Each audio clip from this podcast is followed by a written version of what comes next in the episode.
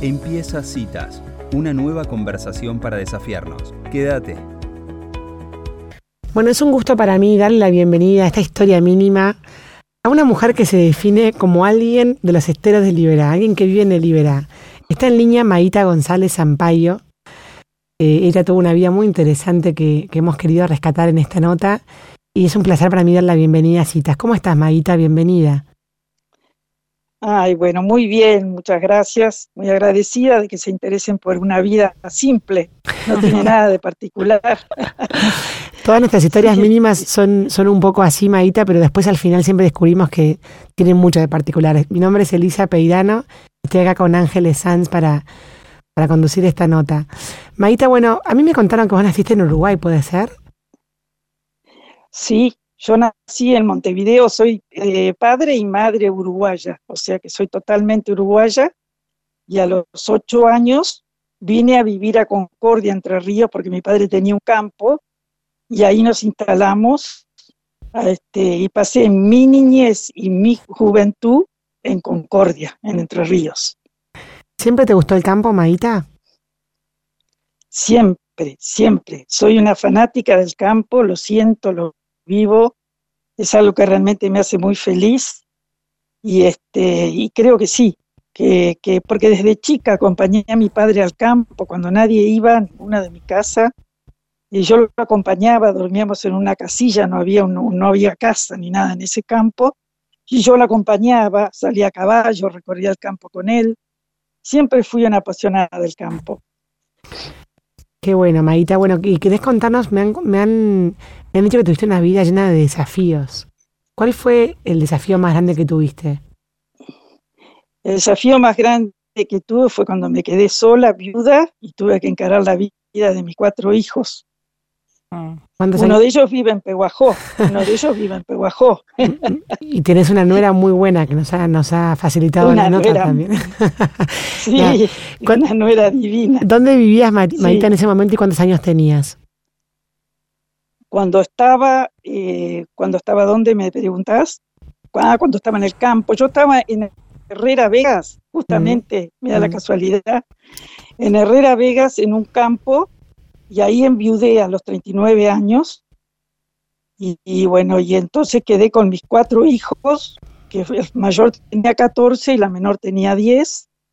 Y bueno, y tenía que trabajar para, sostenerlos y me quedé a trabajar ahí. Y estuve 18 años, una etapa muy linda, de sacrificio, pero muy, muy ¿Y de qué, trabajabas ahí? ¿De qué trabajabas ahí, Maita? Y trabajaba en el campo. Yo estaba como doma del campo. Un, cuñado mío era el que lo manejaba. Ahí te perdimos un poquito la voz. Mayor, mayordoma. Muchos me ayudaron yo y Maita, te, perdimos un poquito la voz ahí. ¿Qué, qué, qué, ¿Qué hacías cuando eras mayordoma? Nunca había escuchado esa palabra. No, no, que no sé si existe. yo me llamo así. Es como el femenino mayordomo. este, es una persona en que le dicen el encargado del campo. Claro. Bueno, y este, sí, capaz que ahí lo llaman así y en otros lados el mayordomo. Acá en Corrientes posiblemente. En Litoral se dice así, capaz. Claro. Tengo tanta mezcla de tantos lugares que viví que no sé dónde dichos, ¿viste? Pero un poco es una mezcla. Así que estuviste 18 este, Bueno, no, y ahí la verdad que lo. Sí, 18 años en Herrera Vega, sobre la ruta 226, están, están al lado ustedes, entre sí. y Bolívar. Sí. Ahí estuve.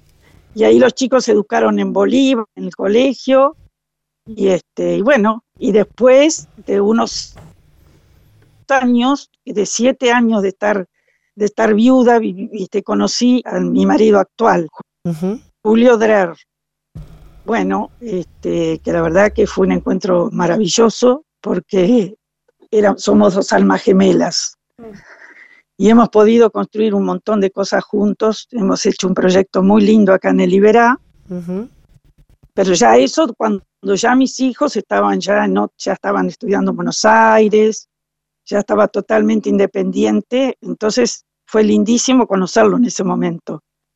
Yo estuve muy dedicada a mi familia y en otro momento capaz que no lo hubiera podido este, realizar como lo realicé después. Claro. Y hoy, sí. y hoy, y hoy vivís en, en, ese lugar en Iberá. Claro, y entonces después de estar ahí, este, ya te digo, 18 años, se me presentó, a él se le presentó una, oportunidad de venir a trabajar, a construir una posada, la posada Guapé acá. Entonces empezó a decirme que le parecía muy bueno este lugar, que le parecía que tenía mucha, mucha proyección, que tenía grandes oportunidades. Él es una persona que hace muy, muy, muy habilidoso. Es veterinario, pero construyó casas, empezó a construir casas y muy buen gusto y un artesano de primera. Entonces puso en marcha toda su creatividad y le pareció que era el lugar ideal para él.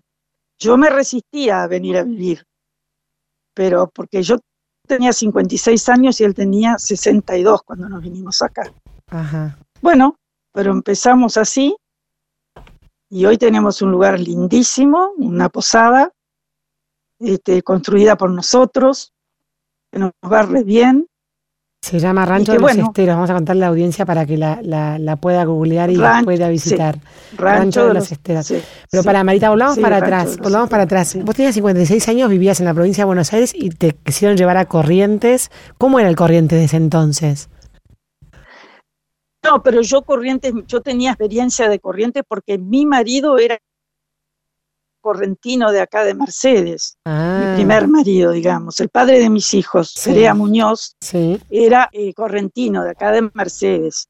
Entonces, este, yo tuve una experiencia de, con corrientes y conocidos y contactos acá, porque, porque Carlos Pellegrini, donde yo estoy, está a 120 kilómetros de Mercedes, es la ciudad cabecera, digamos así. Claro. Bueno, y entonces este, no fue nuevo para mí. Y, nosotros vinimos acá a raíz de tener unos parientes que son los que iniciaron acá el proyecto de Iberá. Entonces todo tenía una, todo tenía un por no. Mm, Hola Maita, soy Angie, ¿cómo estás? Sí, ¿qué tal? ¿Cómo te va? Eh, ahí recién decías como un poco te negabas, ¿no? A, ir allá al, a Corrientes y ahora estás allá. ¿Hubo algo que te gustó, que te enamoró del lugar ahora que vivís allá? No, no, no es que me enamoró el lugar, a mí siempre me encantó todo esto. Yo ya lo conocía porque la familia de mi marido también tenía un campo muy cercano acá. Mm.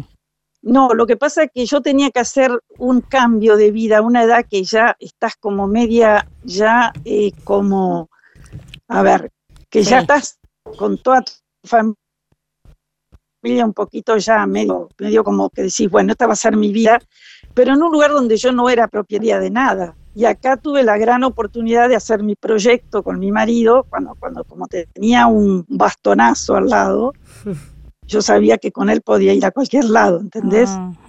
Si bien era, era, era la pereza que te da cuando tenés cierta edad de tener que empezar de nuevo. Eso era. Y ahora que, de alguna forma... Lo que a mí me... Y ahora que lo viviste y que de alguna forma empezaste de nuevo, esa incomodidad que te, que te generó por ahí esa decisión, ¿qué, qué, qué, podés, ¿qué lectura haces pasado un tiempo? Ah, la mejor lectura, la mejor mejor elección de mi vida, mm. para mí, para mi familia y para todo. Mm. Lo mejor. ¿Viste cuando te dicen ese dicho tan, tan trillado, pasa el tren y te lo tomás o no? Sí. Mm. Yo me lo tomé al tren. Qué bueno, Maita. Además a los 56, digo, no es una... Pero por eso. Una edad donde pasan tantos trenes, ¿no? Viste, te pasan los trenes por al lado. Y, este, y una de las cosas que me decidió fue el casamiento de mi hijo con esa señorita que vos nombraste, a señora que vos nombraste. ¿Por qué? Quería subir de ella, decir la verdad. Porque... no, no quería huir. Fue que es como que él estaba recién recibido de mayor, de mayor, de, de agrónomo, y yo al venirme para acá le dejaba la oportunidad de trabajar a él donde estaba yo y lo iba a hacer diez veces mejor que yo. Entonces ahí, ahí eso fue lo que me decidió también, una de las cosas que me decidió, mm. todo, pero, pero mm. todo se me conjugó para que yo no me pudiera escapar, ¿viste? Era como que yo decía, a ver, si vengo acá, conformo a, medio, a media familia, este, a una sobrina que me pedía que por favor viniera a organizarle esto, a mi marido que le encantaba el lugar, a mi hijo que le daba la gran oportunidad, y yo veía un proyecto que en ese momento no era un proyecto, no una posada. Después empezó el proyecto nuestro, porque con, con este compañero de vida yo sabía que podía llegar a cualquier lado. Mm, qué bárbaro. Qué confianza. Maíta, y, vos creías, o sea, ahora que, que pasó el tiempo, ¿no? ¿Te creías como capaz de todo lo que hiciste? No, eh, eh, a ver, siempre fui muy, porque empecé mi vida en el Chaco, ¿eh? guarda que todavía no te puedo contar todas mis vidas. Empecé en el Chaco sin agua, en un rancho de barro, en el medio del calor. Ahí empecé. Pero, pero cuando empezaste tu vida adulta, ¿querés decir? Cuando no, cuando empecé mi vida de 24 años recién casada por, por con mi primer marido, el padre de mis hijos. Ahí me fui al Chaco. Ajá. Entonces, esa fue la primera, digamos, gran conquista que hice. Y la viví bien y fui feliz. Después, bueno, eso, bueno, pasó eso, vinimos para, para más para acá y después me surgió lo de irme para allá, para la provincia de Buenos Aires y ya tenía mucha escuela, viste, ya tenía mucha escuela de, tener que llegar a un lugar sin conocer, de, de ambientarme, me ambiento en todos lados siempre me hago mi vida donde voy. Mm. Entonces, este, sí, era como que, pero yo ya estaba, como ya te digo, ya estás con esa fiaca de mm. creer que ya no puedes cambiar tanto tu vida, ¿no? Sí. ya está, ya llegaste a un punto en que ya recorriste de la mitad de tu vida. Entonces ahí me en otro momento de, pero no, pero fue maravilloso. Y no sabes las oportunidades que le traje a toda mi familia viniéndonos acá. Qué bueno. Marita, Marita volviendo para, para, esta cosa que decís, que en el Chaco llegaste a, sin agua a un lugar muy, medio agreste por lo que estás describiendo, y que ahí fuiste feliz. ¿Qué es lo que se necesita para ser feliz? Sí. Y yo creo que, mira, yo tengo una definición que no es mía, pero que, que depende de tus expectativas, de lo que vos esperás de la felicidad, porque la felicidad, ¿qué significa? Estar bien con vos, con, con los que te rodean, y no, no, no, no pasa mucho por otras cosas, por sentirte que estás haciendo las cosas bien, que estás luchando. Entonces, eso a mí me, me ayudó muchísimo, el hecho de decir, bueno, vivir el momento y vivirlo bien. Y después, bueno, si no tenés aspiraciones, tratar de hacer cosas distintas, pero siempre tiene, depende de eso, un poco de las expectativas que vos tenés de la felicidad. Y la felicidad estar con los seres que querés y que amás. Maíta, ¿y qué, qué cosas te gustan hacer así más cotidianas, no? No desde irte de un lugar al otro, sino en el día a día. ¿Qué te gusta hacer? Ah, no, hago cualquier cosa. Fregona, friego cualquier cosa limpio y friego como un... No, me gusta el jardín, me gusta el jardín, me encanta el jardín, tengo muy lindo jardín hago todos trabajo, me voy sola a cualquier lado, manejo, voy, vengo. Hoy acabo de venir, mira, hoy salí para que te des una idea. Cinco y media de la mañana salí a Mercedes, que son 120 kilómetros, a llevar un auto al taller, volví en otro auto que me trajo y todavía sigo en pie, ¿eh? no dormir la siesta, no duermo siesta, pero generalmente te interrumpimos la cita con este, citas. No, no, no, no, no, porque no la, no, no, hoy, hoy era un día que podría haberla dormido, porque está, estoy en pie de muy temprano. Pero no hago cualquier cosa, cualquier cosa, me encanta todo. Pero, este, no, sé, lo, yo nunca me aburro, estoy bárbara. Maita, y, y, cuando, cuando fueron a Corrientes con, con Julio, tu marido, eh, hicieron una, una posada de adobe. Eso es algo que también leímos que nos pareció interesante. ¿Querés contarle, contarnos cómo, en qué consistió eso y cómo, cómo lo hicieron? Bueno, te cuento, este, cuando, cuando, que, porque a él le encantaba quedarse acá, pero no me, no me insistía, nunca me insistió para quedarme, ¿no? Acá cuando dice acá es no, en la ciudad. Cuando nosotros, no, acá donde estamos, en, en Colonia Carlos Pellegrini, cuando estábamos trabajando en la posada que yo les conté, él un día me dijo, yo te voy a comprar un terreno, te voy a hacer un rancho de barro como el que vos viviste en el Chaco. Porque yo viví en un rancho que era divino de fresco y este, ideal para esos días de calor de esta zona, ¿viste? Entonces él me dijo, yo te voy a hacer un rancho. Y yo le dije, no me hagas ningún rancho que yo no me voy a quedar acá. No, pues, yo te lo voy a hacer, me dijo. ¿Cómo sabía que me iba, que al final yo iba, yo iba a aflojar? Bueno, y, este, y así fue, compró el terreno, empezó a hacer el rancho, me hizo un rancho soñado, porque yo le decía, no, pero yo no me voy a quedar, pero no importa, yo te, como a él le sobraba tiempo, porque él es un, laburador impresionante, este, bueno, y ahí empezó, empezó por ser nuestra casita, un ranchito acá, para no tener que vivir en una posada que no era nuestra, esa fue la idea inicial del rancho y, le era y es de adobe. Pero él hizo toda una construcción especial de, una mezcla que no se hace normalmente, que es con barro y cáscara de arroz. Y le hicimos unas aberturas lindísimas. Bueno, no sé si ustedes se meten en la página, van a ver cómo es el rancho. Y este, y bueno, y empezó con esa idea de, de, ser, mientras estábamos acá, tener nuestra propia casa porque ya habíamos hecho una chacra en Bolívar, ya él me había hecho una chacra en Bolívar. Mm. Bueno, así fue. No había intenciones de nada, simplemente fue, y, hubiera estado bueno igual, aunque no nos hubiéramos quedado a vivir, tener algo acá, porque eh, esto tenía futuro. Claro. Marita, y después de tener el rancho propio, pasar a, recibir gente de afuera, ¿cómo fue esa transición? Bueno, ahí fue, ahí fue, como yo digo en la página que lo digo, este, es como que nada más que la experiencia y la intuición que uno, que la experiencia de vivir en el campo, recibir gente, este, eh, tener muy buena comida, porque siempre me gustó comer bien y que en mi casa se comiera bien. Yo tenía todo, yo me sentía capaz de armar algo muy bueno con lo que yo tenía. Y, la, y lo que era mi marido, que ahora lamentablemente no está muy bien, mm pero él era el anfitrión más espectacular que vos te puedas imaginar.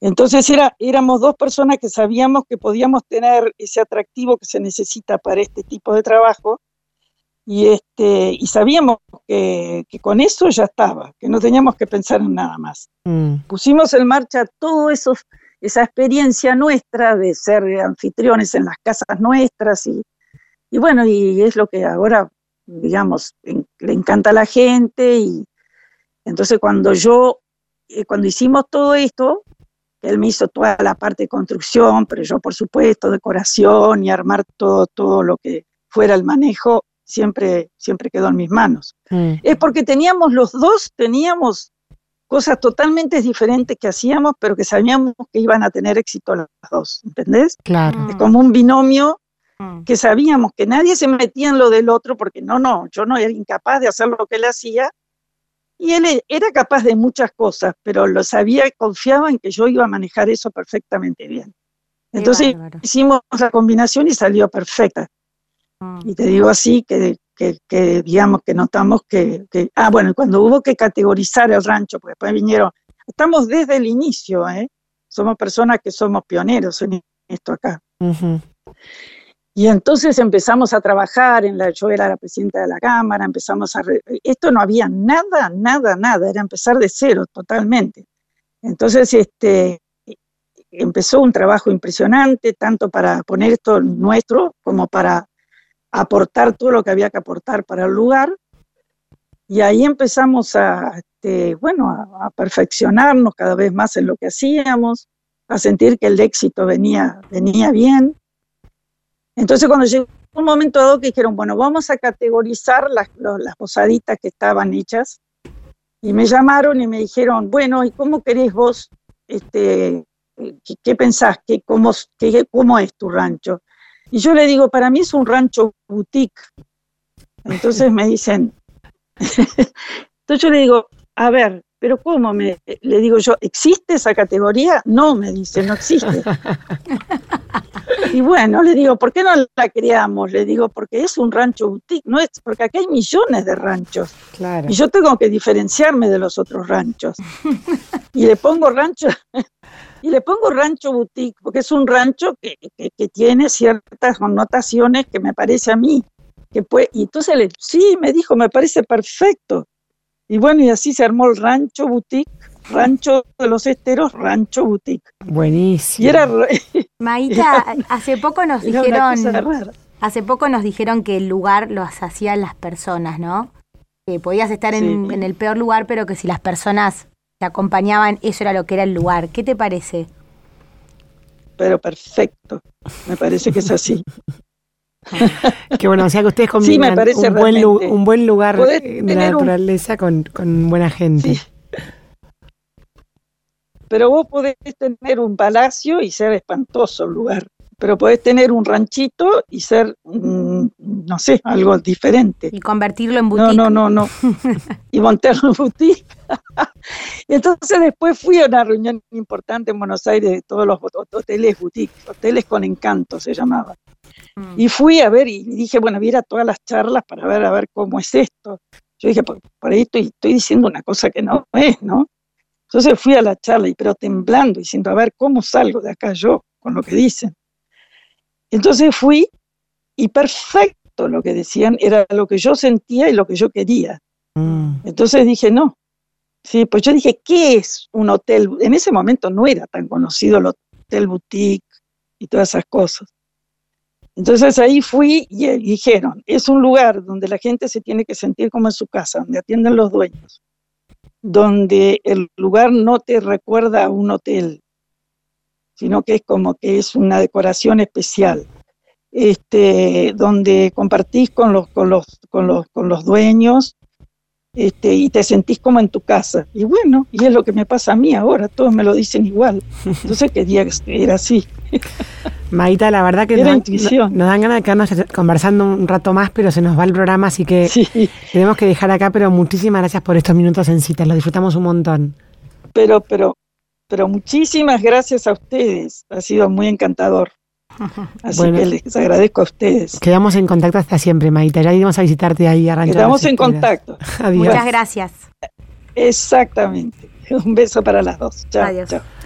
Bueno, y así pasaba esta mujer de los esteros, Maíta González Zampaya, contando un poquito, un poquito de la historia de su vida.